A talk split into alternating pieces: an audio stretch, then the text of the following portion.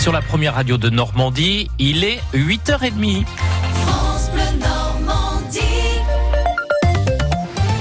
Votre journal avec Carole Louis.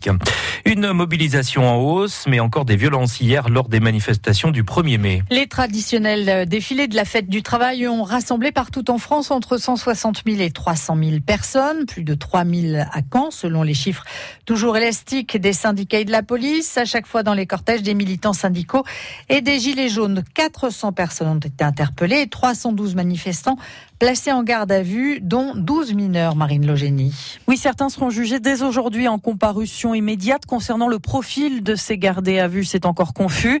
Black Blocs ou Gilets jaunes, syndicalistes qui se seraient fait entraîner dans ces violences. En tout cas, les militants d'ultra-gauche, les casseurs étaient moins nombreux que prévu. 800 contre 2000 annoncés.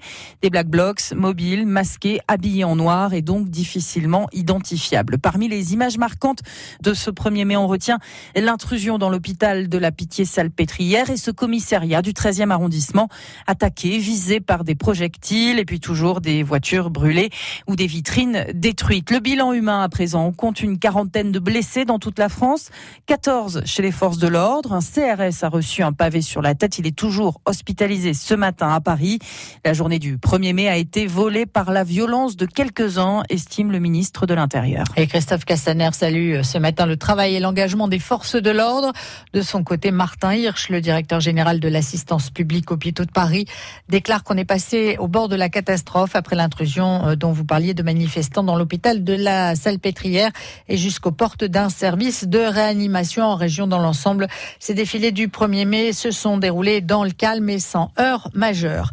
Des gros problèmes de circulation ce matin dans et autour de Pont-l'Évêque, notamment sur euh, l'axe 579 qui relie la commune à celle de Manville. La par un poids lourd s'est renversé sur l'axe. Il faut le relever, ce qui va demander un certain temps. Les services de sécurité sont sur place. On ignore pour le moment encore le type de chargement de ce poids lourd qui doit être relevé. Mais sachez-le, donc la circulation est euh, particulièrement difficile. La défiscalisation et des, des socialisation des heures supplémentaires rapportera 3 milliards d'euros de pouvoir d'achat en 2019 hein, aux salariés et fonctionnaires. Oui, c'est ce qu'indique ce matin euh, Matignon. Un salarié rémunéré 1500 euros net par mois et réalisant 11 heures supplémentaires par exemple par mois bénéficiera d'un gain de pouvoir d'achat annuel d'environ 600 euros, soit 50 euros par mois, précise Matignon. En basket maintenant, les filles de Mondeville ont rendez-vous avec leur destin ce soir à Nantes. Pour l'ultime match des barrages de maintien en Ligue féminine pour la deuxième année consécutive, les Lyon jouent leur survie dans l'élite du basket féminin français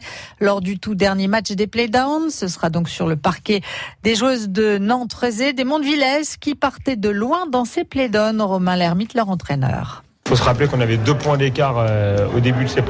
On a la chance de pouvoir faire ce match, donc euh, on va se sentir surtout chanceux de pouvoir le faire. Hein. On est prêt à aller à Nantes, on est prêt à aller jouer à Nantes. Il faudra défendre, il faudra jouer notre basket, il ne faudra pas paniquer tout simplement. Il faut, qu'on joue notre basket. Après, euh, ce sera une finale. On se rappelle l'an dernier à Nice, on va en prolongation, on gagne après prolongation. Bon bah là, il faut, qu'on arrive à jouer libéré, il faut qu'on arrive à à pas à pas se prendre la tête avec euh, avec cet enjeu parce que oui, en fait on, revient tellement loin que on a envie d'y croire jusqu'au bout et nous on va aller le chercher maintenant. Aujourd'hui les organismes ils sont touchés hein, obligatoirement, hein, on arrive en fin de play-down donc euh, ça va être dans la tête. on parlait de marathon, il nous reste les sept derniers kilomètres, même à genoux, même en rampant, euh, il faut qu'on franchisse la ligne, c'est tout quoi. Ah, voilà, alors on ne sait pas si les joueuses seront à genoux et qu'elles ramperont sur le parc Nantes. En tout cas, euh, on espère que les Mandevillaises s'imposeront ce soir pour ce dernier match des playdowns. On suivra tout cela bien évidemment sur notre antenne dès demain matin, les résultats, puisque Boris Le Tondeur, on aura des, des journalistes sur place en tout cas qui euh, nous donneront les résultats de cette rencontre. Et puis deux résultats de football pour terminer avec en match en retard de la 34e journée de Ligue 1, un match nul de part partout entre Rennes et Monaco hier soir et puis en Ligue des Champions. Victoire de Barcelone sur Liverpool 3 à 0. À Coutances, maintenant dans la Manche, les personnes atteintes de troubles psychiques bénéficient d'un accompagnement particulier. Grâce aux familles gouvernantes, une solution innovante d'hébergement mise en place il y a tout juste un an à destination des personnes qui souffrent de handicap psychique. Elles sont six actuellement, qui vivent dans quatre petites maisons à Coutances. C'est notre plus de l'info. Il est signé Lucie Tuillet. Réapprendre des gestes de la vie quotidienne pour être un peu plus autonome, c'est l'objectif de ce dispositif Famille Gouvernante. Six personnes sont hébergées dans ces quatre petites maisons de la rue Geoffroy de Montbray à Coutances, toutes atteintes de handicap psychique. Elles ont connu des hospitalisations longues, des parcours d'errance, la vie dans la rue par exemple. Ici, elles ont un logement, elles sont libres de leur mouvement, mais sont accompagnées une grande partie de la journée par des aides à domicile, des gouvernantes. Ah ben, les tomates, on les vide. Et vous allez après mettre des, aromates dedans pour que ça ait du goût. Et au four. Jean-Paul est en train de cuisiner des tomates farcies avec Harmonie du service d'aide à domicile à Dessa. Je lui apprends en même temps la recette pour que lui, après, puisse leur produire euh, seul. C'est le but, c'est de les amener vers l'autonomie. Jean-Paul a 60 ans, il habite ici depuis un an. Avant, il n'avait connu que des familles d'accueil et des passages de foyer en foyer. Ah, j'ai ici pour me reposer.